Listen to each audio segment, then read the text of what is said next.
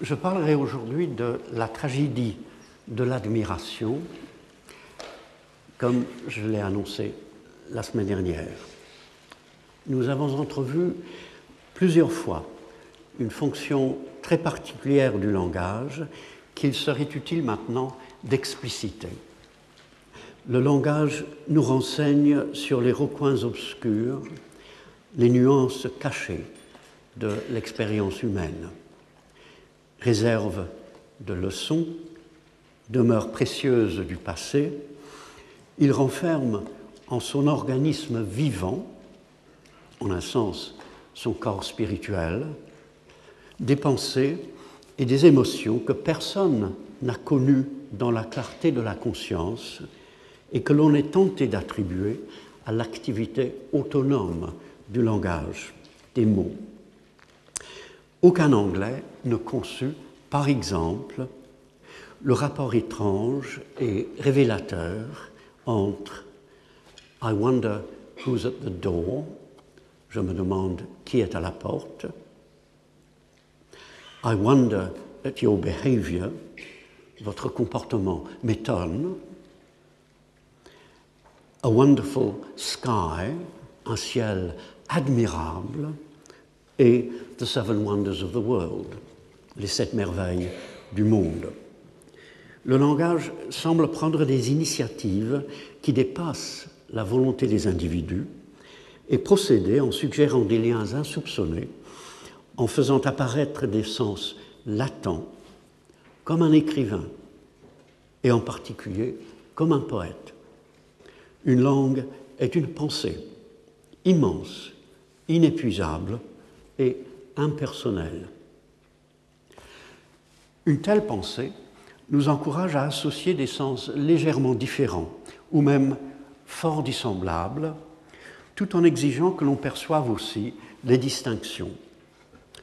Plutarque se plaint par exemple, dans son essai Comment écouter, qu'au lieu de comprendre le mot de Pythagore ainsi, ne s'étonner de rien de ce qui arrive, certains l'interprètent comme une invitation à ne rien admirer, à ne rien louer ni estimer. J'ajoute néanmoins que si ce travail de discrimination, qui appartient surtout au lexicographe, est important, le travail du poète qui consiste à dégager les relations profondes entre des sens apparemment éloignés les uns des autres l'est aussi, et que s'ouvrir à ce qu'il y a de grandiose et d'effrayant quand le tonnerre éclate ou que la terre tremble procède d'une même aptitude, d'un même émerveillement, que s'ouvrir à ce qu'il y a d'admirable, pour continuer l'exemple de Plutarque, chez un orateur. Et puisque chaque langue naturelle pense de manière différente, ce qui multiplie remarquablement les choses à découvrir, il convient d'être très attentif en passant d'une langue à une autre.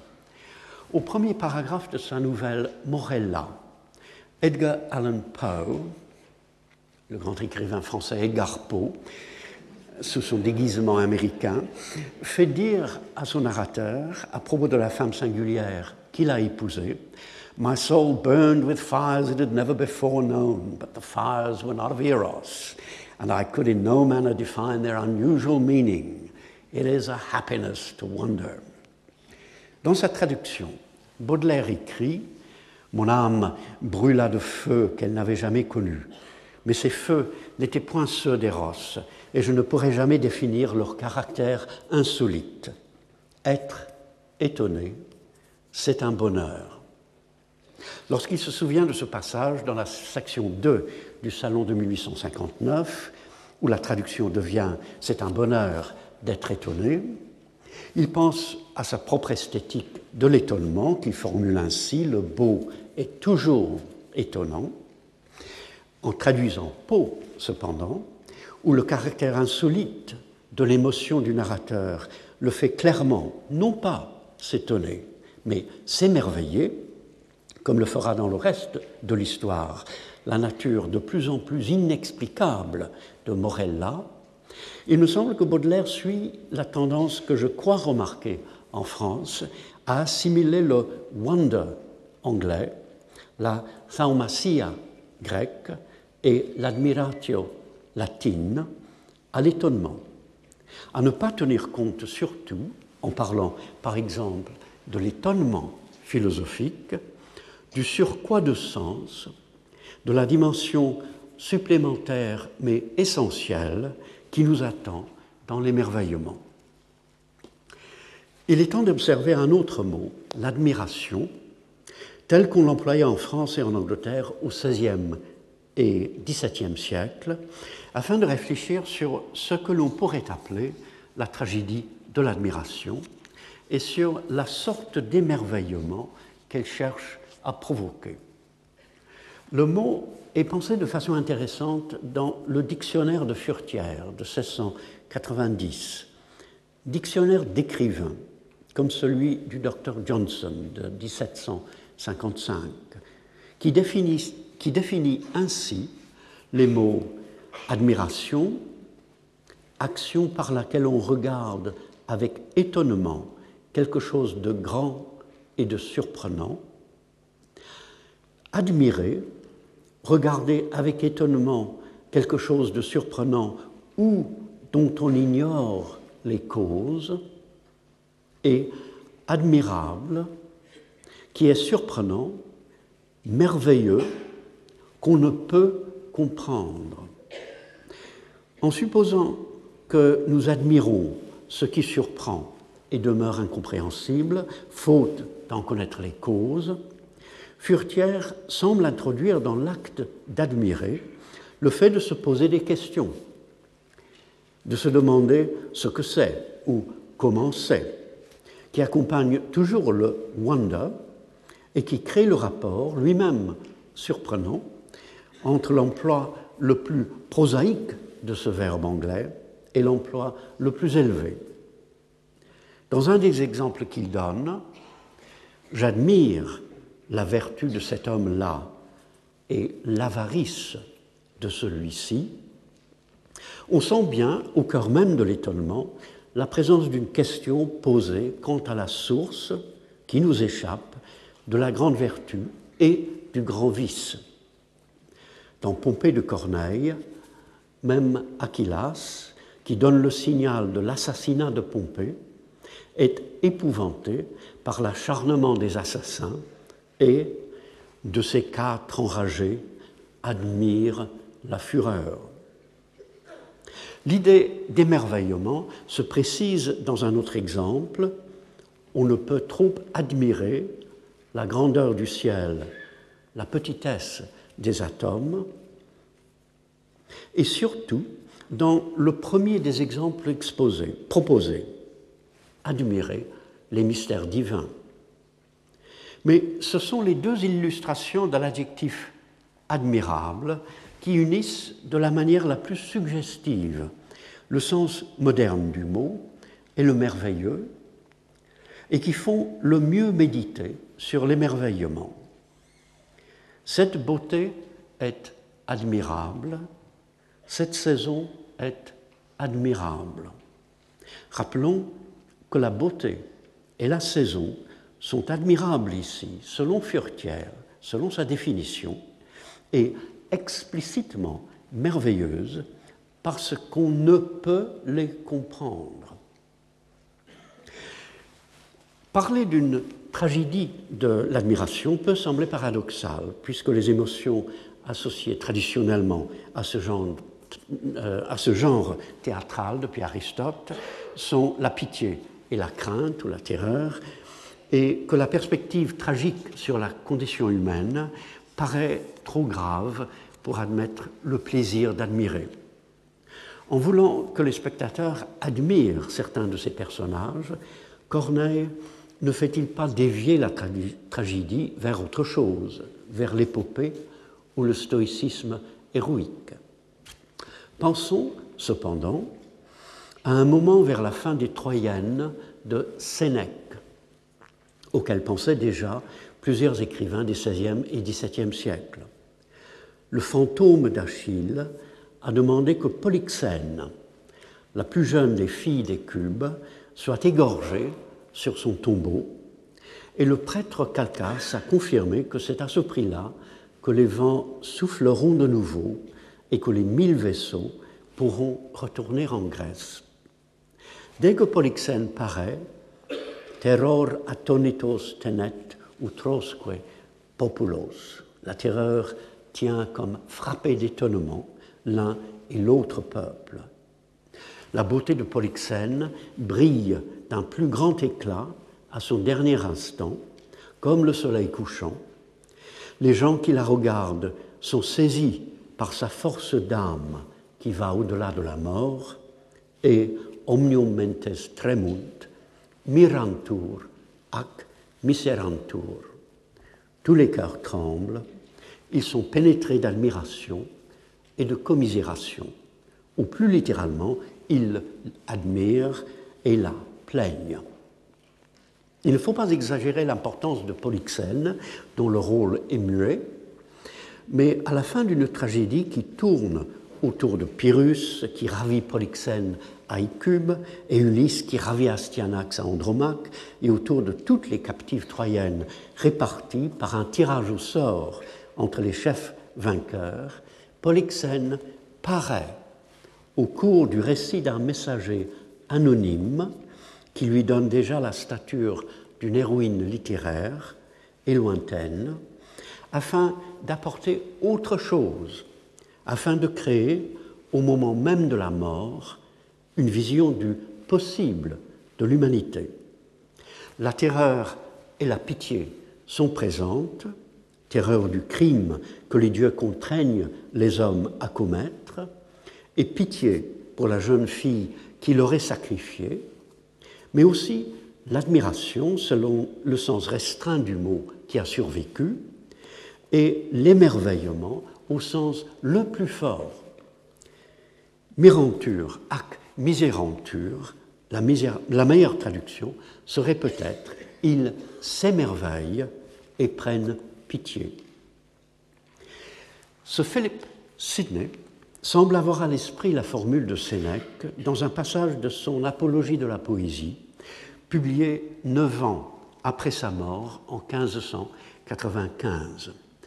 Il y cherche à la fois l'être même de la tragédie et le bien qu'elle nous apporte, en faisant l'éloge de cette beauté haute et excellente qui ouvre les plus grandes blessures, qui fait que les rois craignent d'être tyrans, qui, en suscitant les sentiments d'admiration et de commisération, enseigne l'incertitude de ce monde et sur quelles fondations fragiles sont bâtis les édifices dorés. Je reviendrai à l'orientation résolument et pour nous curieusement moralisante de cette idée de la tragédie, car je cherche d'abord quel est le sens exact de cette admiration, admiration en anglais, et quel rôle elle joue à côté de la commisération. Sidney tient à souligner d'emblée que la tragédie ouvre des blessures, qu'elle nous rappelle le malheur que nous préférons oublier, le fait que le monde, pour employer le vocabulaire qui lui était familier, est déchu, et le moi aussi, que quelque chose ne va pas. Elle révèle également sur quelle base peu solide sont fondées les plus belles constructions des hommes, ou pour passer dans le vocabulaire de Pascal, sur quelle misère s'élève notre grandeur, mais elle montre en même temps ces constructions.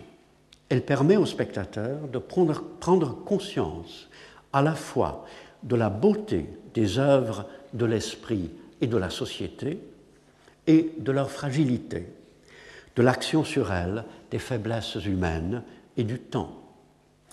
On admire, on s'émerveille ici de beaucoup de choses.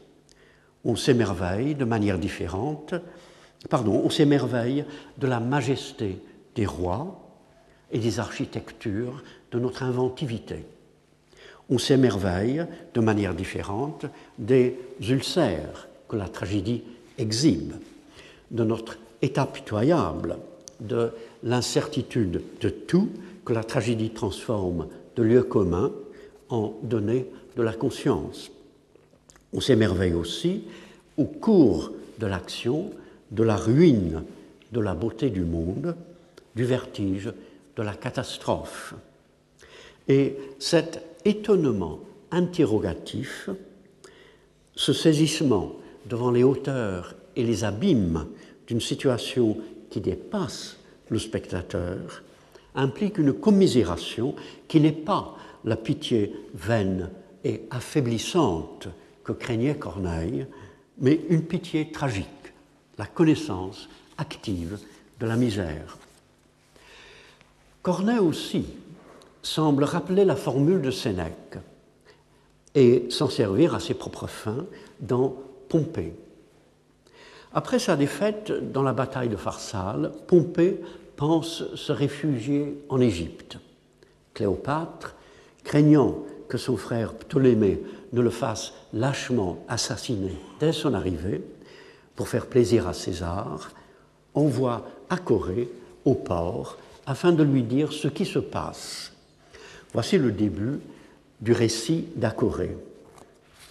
Madame, j'ai couru par votre ordre rivage, j'ai vu la trahison, j'ai vu toute sa rage, du plus grand des mortels, j'ai vu trancher le sort, j'ai vu dans son malheur la gloire de sa mort. Écoutez, admirez et plaignez son trépas. Admirez et plaignez. Cléopâtre devient en quelque sorte la spectatrice tragique que l'on invite à réagir de façon appropriée à la mort étonnante d'un personnage extraordinaire qui ne figure dans la pièce ou reste comme Polyxène que pour y mourir. En répétant les mots de Sénèque, admirer et plaigner, Corneille donne au verbe admirer à la fois le sens de s'enthousiasmer pour ce qui est supérieurement beau et grand, et le sens de s'émerveiller d'une majesté et d'un courage presque surhumain, de la présence de la gloire dans le malheur et de la mort dans la gloire.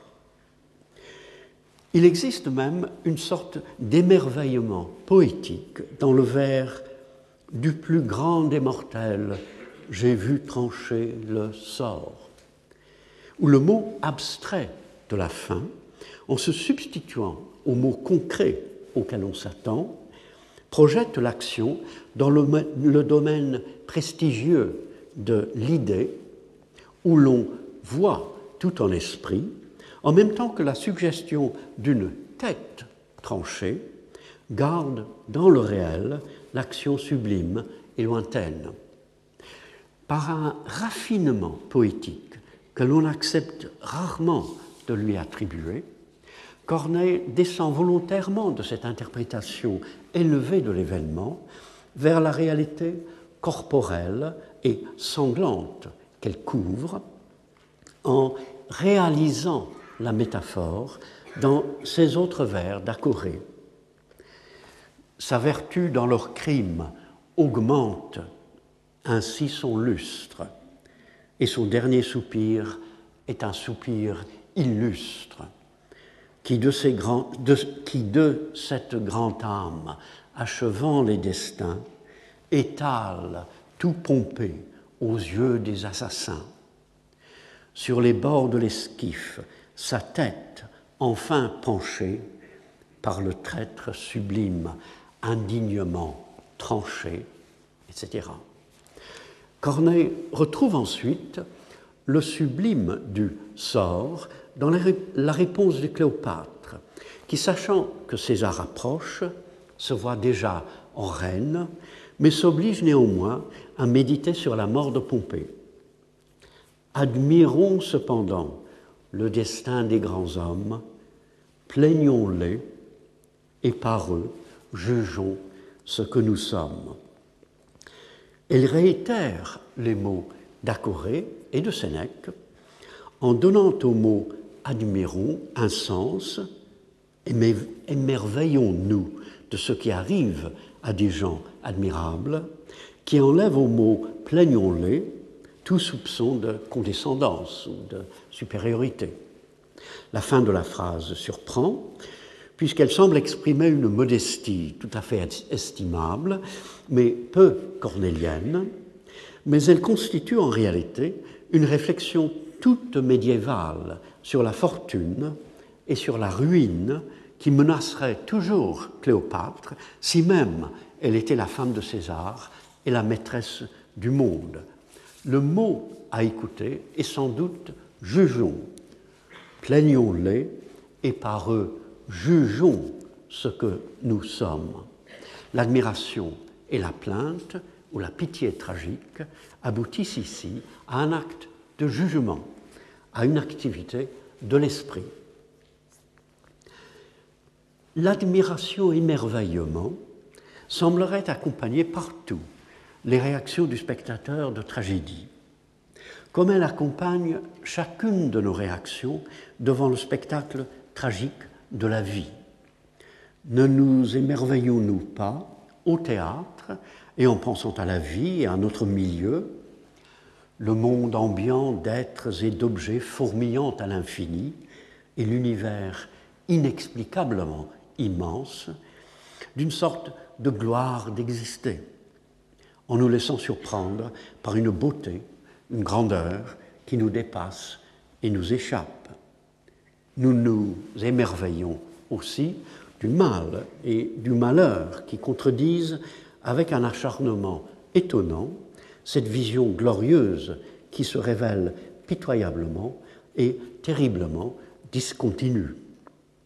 Nous nous émerveillons surtout avec une admiration particulièrement interrogative d'apercevoir autre chose, impossible au-delà du malheur, au-delà du pire et même du mieux que nous puissions imaginer, une vie plus pleine. La tragédie est un émerveillement. Elle étonne l'esprit, elle rend l'âme songeuse devant la présence lointaine d'un monde inouï. Toute œuvre littéraire peut nous conduire à nous émerveiller de ce que sont les choses, mais la tragédie surtout. Chez Corneille, dans le discours de l'utilité des parties du poème dramatique, la définition même de ce que la tragédie exige pour son sujet, une action illustre, extraordinaire, sérieuse, invite déjà le spectateur à regarder une lumière plus splendide, et à voyager hors de l'ordinaire en prenant conscience de la gravité de la vie.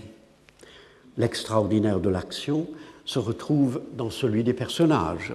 Selon l'épître liminaire de Cinna, la conjuration de Cinna, je cite, ayant fait voir une ingratitude extraordinaire, Auguste eut besoin d'un extraordinaire effort de clémence pour lui pardonner, comme il peut se retrouver, selon l'avis au lecteur, dans la constitution assez extraordinaire d'une pièce comme Nicomède. Assez marque ici non pas une atténuation, mais au contraire un renforcement. Corneille étant attiré, on le sait, par tout ce qui est exceptionnel, singulier, en dehors de la norme, et la tragédie lui offrant, comme d'ailleurs la comédie, l'occasion d'explorer l'insolite et de créer le nouveau. Du côté de la misère aussi, la tragédie incite à aller au fond, à concevoir le pire. Elle ouvre, dit Sidney, les plus grandes blessures. Et s'il emploie le superlatif comme en grec pour signifier de très grandes blessures, le sens plus habituel est aussi présent, la tragédie sondant, la tragédie sondant plus profondément que d'autres sortes d'ouvrages les blessures dans l'être du monde et du moi.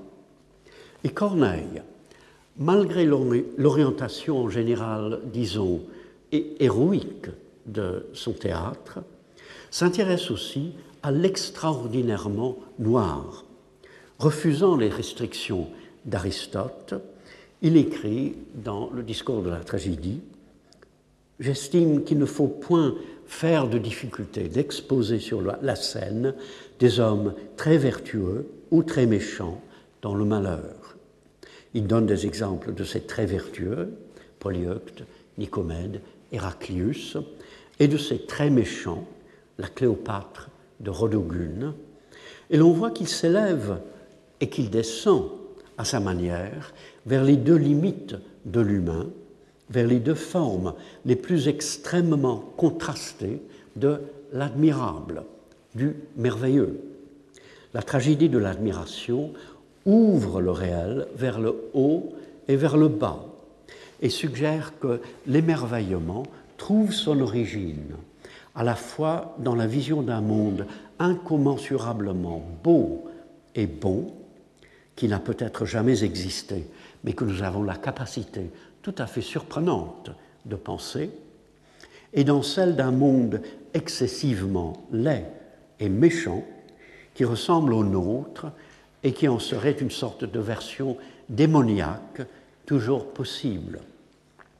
Il est peu de mères, écrit Corneille, qui voulussent assassiner ou empoisonner leurs enfants, de peur de leur rendre leurs biens, comme Cléopâtre dans Rodogune. Mais il en est assez qui prennent goût à en jouir et ne s'en dessaisissent qu'à regret, et le plus tard qu'il leur est possible, bien qu'elles ne soient pas capables d'une action si noire et si dénaturée que celle de cette reine de Syrie, elles ont en elles quelques teintures du principe qui l'y porta. Ce qui se présente comme un argument fondé sur l'utilité morale de la tragédie, ces mères, voyant la juste punition de Cléopâtre, craindront une infortune proportionnée à ce qu'elles sont capables de commettre, explique en réalité l'émerveillement malheureux devant le monstrueux dont on reconnaît en soi la présence latente. Corneille s'émerveille en effet du bien et du mal.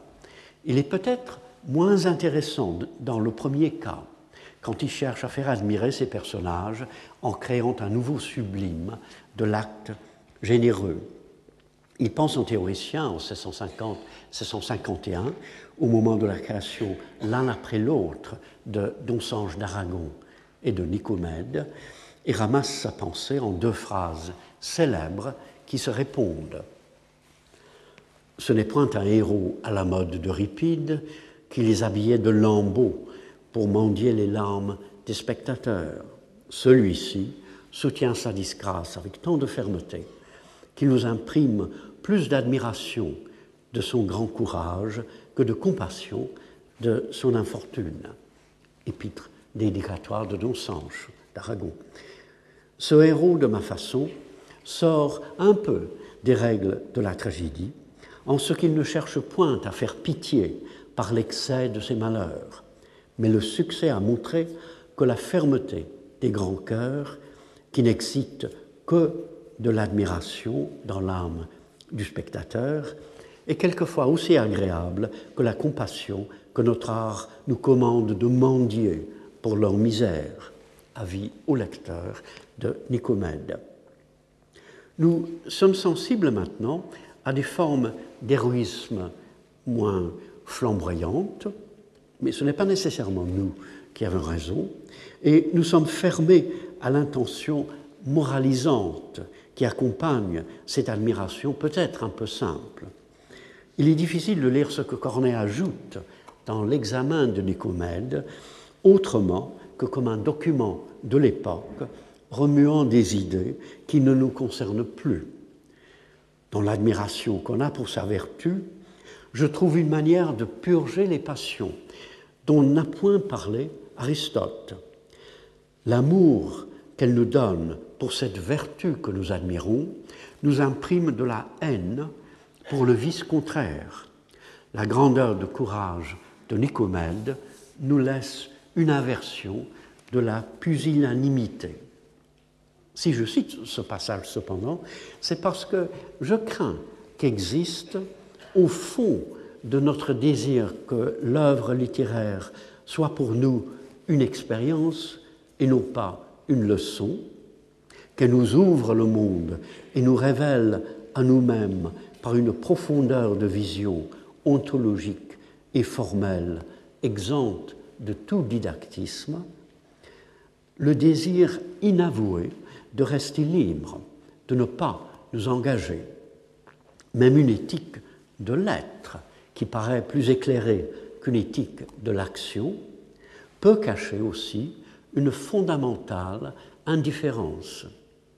Nous ne pouvons pas penser comme Corneille, ni comme Sidney, ni tous ces écrivains qui se défendaient pendant plusieurs générations contre un rigorisme peu intelligent, en affirmant l'utilité morale de leur art, mais l'étrangeté même de son point de vue pourrait aider à réfléchir de nouveau sur la façon dont la littérature nous change. Corneille est plus intéressant et plus secret, et dans le sens moderne du mot, plus poétique, quand le personnage à admirer est très méchant. Il semble vouloir que le théâtre devienne pour le spectateur la rencontre de quelque chose de tout à fait étonnant, qui le secoue en profondeur, et il compte en partie à cette fin sur le spectacle du mal haussé jusqu'au niveau de l'héroïsme et s'exprimant par des coups d'éclat. Ce n'est rien d'autre à l'insens que la beauté de Satan, l'émerveillement devant un mal démesuré et supra-humain qui hante notre esprit et qui attire souvent les écrivains. En reprenant l'essai de Baudelaire sur le dandy, on trouve ce passage bien baudelairien et bien cornélien aussi. Mais un dandy ne peut jamais être un homme vulgaire. S'il commettait un crime, il ne serait pas déchu peut-être. Mais si ce crime naissait d'une source triviale, le déshonneur serait irréparable. Que le lecteur ne se scandalise pas de cette gravité dans le frivole, et qu'il se souvienne qu'il y a une grandeur dans toutes les folies, une force dans tous les excès. On a l'impression au début d'écouter Nicomède, qui rejette ainsi l'accusation d'un forfait qu'il juge indigne de lui. Vous ne savez que trop qu'un homme de ma sorte, quand il se rend coupable, un peu plus haut se porte, qu'il lui faut un grand crime à tenter son devoir. On, entend à la, fin le moment célèbre où Corneille interprète à sa manière, dans le discours de l'utilité, etc., la bonté des mœurs qu'Aristote recommande pour les personnages de la tragédie. C'est le caractère brillant et élevé d'une habitude vertueuse, virgule, ou criminelle. Cléopâtre, dans Rodogune, est très méchante. Il n'y a point de parricide qui lui fasse horreur. Mais tous ces crimes sont accompagnés d'une grandeur d'âme qui a quelque chose de si haut qu'en même temps qu'on déteste ses actions, on admire la source dont elles partent. Ce que l'on admire chez Cléopâtre, qu'il ne faut pas confondre avec euh, Cléopâtre d'Égypte, cependant, c'est aussi la façon dont elle se connaît et dont elle vit devant les autres la grandeur d'âme corrompue et théâtrale qui l'anime. Le jour pompeux de l'action de Rodogune, premier vers, lui donne l'occasion de rompre aux yeux de tous son silence obstiné, de révéler son secret devant des regards ébahis. Et le spectateur se rend compte du plaisir caché et longuement mûri qu'elle se prépare lorsqu'elle dit à sa confidente Laonis, que Corneille a créé, créé particulièrement naïve, Sais-tu que mon secret n'est pas ce que l'on pense? Vers 439. Laonis croit, comme les autres personnages, que Cléopâtre s'apprête à dire lequel de ses deux fils jumeaux, Antiochus ou Séleucus, est l'aîné, pour qu'il puisse monter sur le trône, régner à la place de Cléopâtre et épouser Rodogune, qu'elle est. Cléopâtre se révèle lentement et avec délectation à Laonis, et quand elle lui dit Apprends, ma confidente, apprends à me connaître, elle se prépare à dévoiler ce monstrueux en elle qui la charme et qui fait son orgueil. Et Corneille se plaît à son tour à lui faire dire ma confidente. Appellation assez rare dans le théâtre classique où les mots confident et confidente apparaissent surtout dans la liste des personnages, afin de souligner l'obscurité profonde où se cache la vérité de son être. Elle commence à expliquer son stratagème et Laonis reconnaît son aveuglement. Je vous connaissais mal. Pour que Cléopâtre lui dise, à elle et aux spectateurs, et dans un deuxième hémistiche où la prosodie et la rhétorique collaborent pour créer le drame de cette descente dans les abîmes, connais-moi tout entière. Mais ce n'est pas à Laonis qu'elle va s'expliquer. Ou plutôt, et voilà la perversité de la comédienne en Cléopâtre, elle va se déclarer devant ses deux fils, mais en invitant Laonis à la regarder faire. Écoute et tu verras. Elle fait de Laonis la spectatrice du rôle qu'elle est sur le point de jouer afin de doubler son plaisir à épater les autres.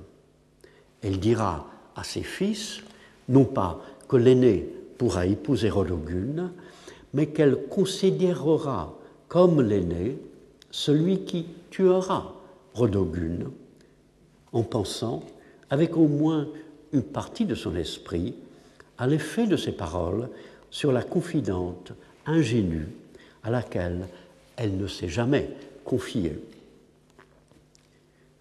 Rodogune paraît cependant encore plus perverse, et la façon dont Corneille compose le personnage et en parle est perverse aussi. Apprenant que Cléopâtre a déclaré à ses fils que le prix du trône sera le meurtre de Rodogune, celle-ci leur déclare à son tour que le prix de sa main sera le meurtre de Cléopâtre. L'intrigue est admirablement symétrique et en ordonnant un matricide, Rodogune dépasse la rage de Cléopâtre tout en enrobant sa demande dans un premier temps et de manière supérieurement vicieuse du vocabulaire de l'épopée et de la galanterie.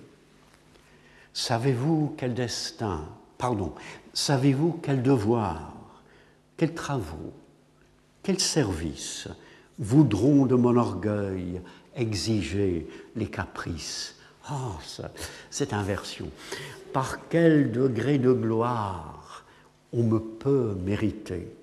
En quels affreux périls il faudra vous jeter? Il est vrai que plus tard, elle se dédie. Elle se rend compte, un peu subitement, que puisqu'elle aime Antiochus, elle ne supporterait pas qu'il soit matricide. Votre refus est juste, lui dit-elle, autant que ma demande. Mais cela n'enlève rien de la réalité de cette demande au moment où elle la formule. Elle cherche la mort de Cléopâtre pour venger celle de son fiancé que Cléopâtre a tué. Et dans un monologue qui précède la scène où elle étonne les princes, elle descend ainsi dans la profondeur véritable de son être et de sa mémoire. Rodogune, sentiments étouffés de colère et de haine, rallumez vos flambeaux à celle de la reine, et d'un oubli contraint, rompez la dure loi pour rendre enfin justice aux mânes d'un grand roi. Rapportez à mes yeux son image sanglante d'amour et de fureur encore étincelante, tel que je le vis quand tout percé de coups, il me cria Vengeance, adieu, je meurs pour vous. Par deux petits changements au texte original, de colère et de haine, remplaçant de vengeance et de haine, et un oubli contraint, un, honteux oubli, Corneille renforce même la violence des émotions ressenties par Rodogune, colère, et le fait qu'elle les libère tout d'un coup, oubli contraint. Il se plaît aussi à rappeler les mots de Cléopâtre au moment où Rodogune, elle aussi, se révèle. Le Connais-moi tout entière de l'une revient dans le Eh bien donc, il est temps de me faire connaître de l'autre. Rodogune ne met pas à l'épreuve l'amour des deux princes, elle adhère totalement à la voix du mort qui demande vengeance, elle avive et fait connaître une colère qui l'habite et qu'elle est loin de désavouer. Ce n'est pas ainsi, cependant, que Corneille présente son personnage. Il le range dans le discours de la tragédie parmi les traits vertueux. Il affirme dans l'avertissement de la pièce qu'après la proposition sanglante de Cléopâtre, Rodogune est obligé d'en faire une semblable pour se garantir. Il soutient même, dans l'examen, qu'elle faisait aux deux princes une, je cite, proposition qu'elle savait bien qu'ils n'accepteraient pas. Il la défend longuement dans cet examen comme une personne vertueuse. Non pas tant, dirait-on, parce qu'il craint que le personnage, pardon, que le spectateur interprète mal le personnage, mais parce qu'il voit bien que Rodogune est complexe et que dans l'acte même de la créer, il se laissait entraîner par les possibilités singulièrement étranges du rôle. Le plus significatif, c'est qu'après avoir plaidé la vertu de Rodogune et l'innocence de sa proposition, au cours d'une longue discussion qu'il termine par une paraphrase de tout ce qu'elle dit à Antiochus au moment où elle renonce à son projet de faire tuer Cléopâtre, comme si cela suffisait pour clore l'argument, il enchaîne ainsi. Je dirais plus, quand cette proposition, tuer votre mère, serait tout à fait condamnable en sa bouche, elle mériterait quelques grâces, la proposition mériterait quelques grâces, et pour l'éclat que la nouveauté de l'invention a fait au théâtre, et pour l'embarras surprenant où elle jette les princes, et pour l'effet qu'elle produit dans le reste de la pièce. Puisqu'il ne devrait pas avoir besoin de faire cette concession, il semble reconnaître qu'il a probablement tort et semble préférer que la proposition de Rodogune soit réelle pour que son éclat et son effet surprenant ne soient pas fondés sur une méprise de la part des princes et des spectateurs. Il semble dire surtout que la défense de la blancheur morale de Rodogune, dont on ne voit pas très bien l'intérêt, est finalement sans importance, l'essentiel étant l'étonnement, l'admiration qu'elle suscite.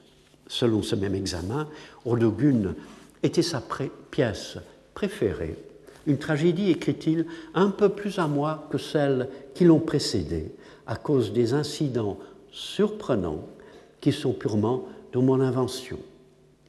Il incluait sans aucun doute, parmi ces incidents surprenants, le, le degré supplémentaire d'horreur, le surcroît d'émerveillement inquiet qu'il provoque en faisant suivre la proposition de Cléopâtre par celle de Renogune. On retrouve ce désir théâtral de frapper les esprits et cette ambition plus réfléchie d'explorer les ressources de l'admiration dans un moment de très rare poésie, au sens moderne du mot, dans une image suggestive qui fait rêver. Timagène, gouverneur des deux princes, interrompt la scène finale pour parler de Séleucus. Timagène, je l'ai trouvé Seigneur au bout de cette allée où la clarté du ciel semble toujours voilée. Sur un lit de gazon de faiblesse étendue, il semblait déplorer ce qu'il avait perdu. Son âme à ce penser paraissait attachée, sa tête sur un bras languissamment penché, immobile et rêveur en malheureux amant, Antiochus. Enfin, que faisait-il Achevé promptement, t'imagines, d'une profonde plaie l'estomac ouverte, son sang à gros bouillon sur cette couche verte, etc. Corneille crée d'abord l'image apparemment superflue d'une allée toujours obscure, mais qui deviendra bientôt celle du malheur, d'une région de la vie que la lumière naturelle ne peut atteindre. En désignant cette allée, Timagène suppose qu'elle est bien connue de ceux qui l'écoutent, et Corneille, en évoquant tout à coup la vie ordinaire de ces personnages, dont la conscience n'est remplie pour la durée de la tragédie que de grandes passions et de grandes questions d'État, semble non pas les ramener dans le quotidien, mais établir le passage entre la singularité de leur être et de leur destin et la condition humaine qu'ils partagent avec tous les hommes. Le tableau dans les vers suivants d'un jeune homme allongé sur l'herbe, la tête penchée sur son bras, est celui conventionnel du mélancolique. Et Timagène savoure un moment, comme nous, cet aperçu de Séleucus languissant pour Rodogune, qui s'est perdu pour lui, jusqu'à ce qu'il révèle, après l'intervention dramatique d'Antiochus, la vraie raison de cette faiblesse. La révélation est bien abrupte. L'allusion à l'estomac rappelle de nouveau une dimension de la réalité que la tragédie classique invite généralement ses personnages à oublier, et l'autre touche précise le sang sur une herbe verte qui provoque un frisson tout à fait ovidien, fait voir dans l'association esthétique du rouge et du vert la beauté du couleur du monde et la présence de la mort. On admire ici une série d'images. L'allée sombre, l'amant mélancolique, le sang qui coule non pas exactement sur l'herbe, mais sur un lit de gazon et sur une couche verte, où abondent des sens, pour rappeler les définitions de Furetière, que l'on ne parvient pas tout à fait à saisir. Le plus admirable, c'est que le passage existe, comme un moment un peu secret de l'écriture de Corneille, de son acte théâtral et poétique. À la fin d'une tragédie, finalement, l'admiration peut non seulement culminer dans un paroxysme d'émotion et de pensée où tout s'accomplit, où la forme du réel se déclare, mais changer de qualité et de sens.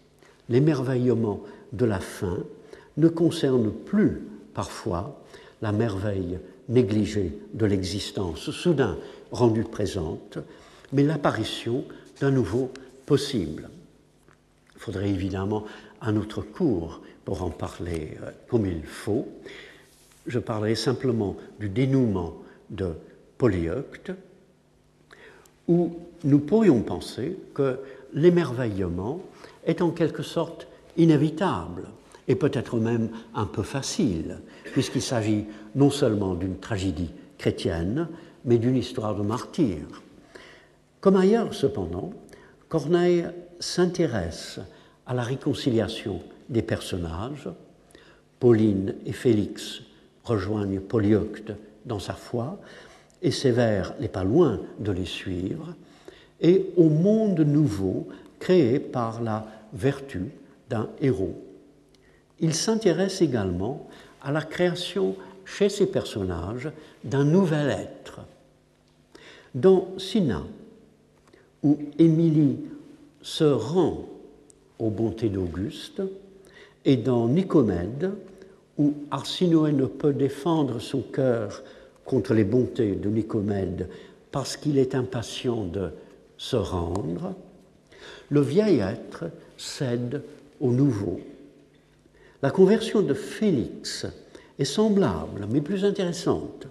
Elle a lieu devant les spectateurs et Corneille la sonde davantage. Félix affirme qu'il aspire à une autre dignité que celle que le monde peut donner.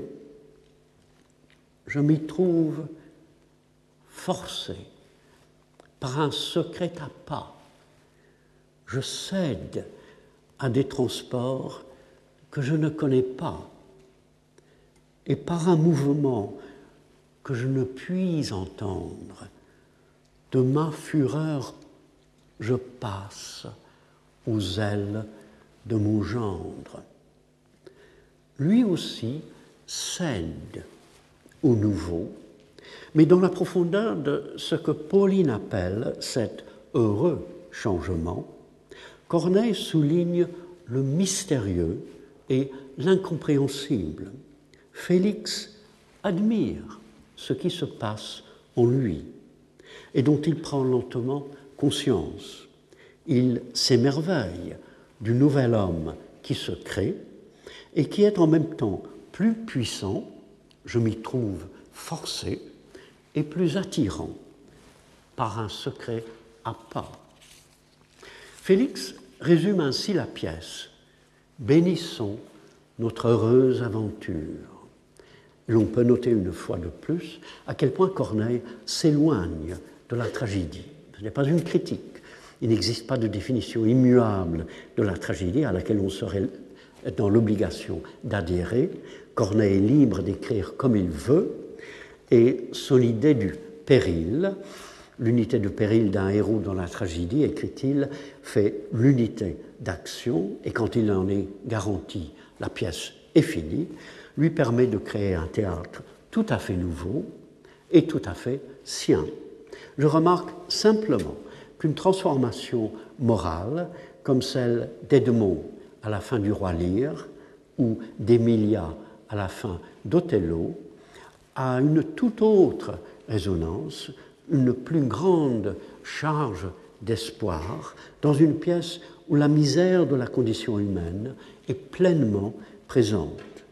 L'émerveillement tragique a son caractère propre dans des œuvres qui ouvrent les plus grandes blessures, l'admiration du, dénouement, de la catastrophe, tire sa force du malheur qu'elle dépasse, mais qu'elle ne nie pas, comme on le voit chez Racine.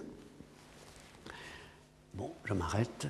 Euh, la semaine prochaine, après avoir parlé de la tragédie de l'admiration, je parlerai de la comédie de l'émerveillement et ce sera un cours sur le conte d'hiver de Shakespeare. Remercie.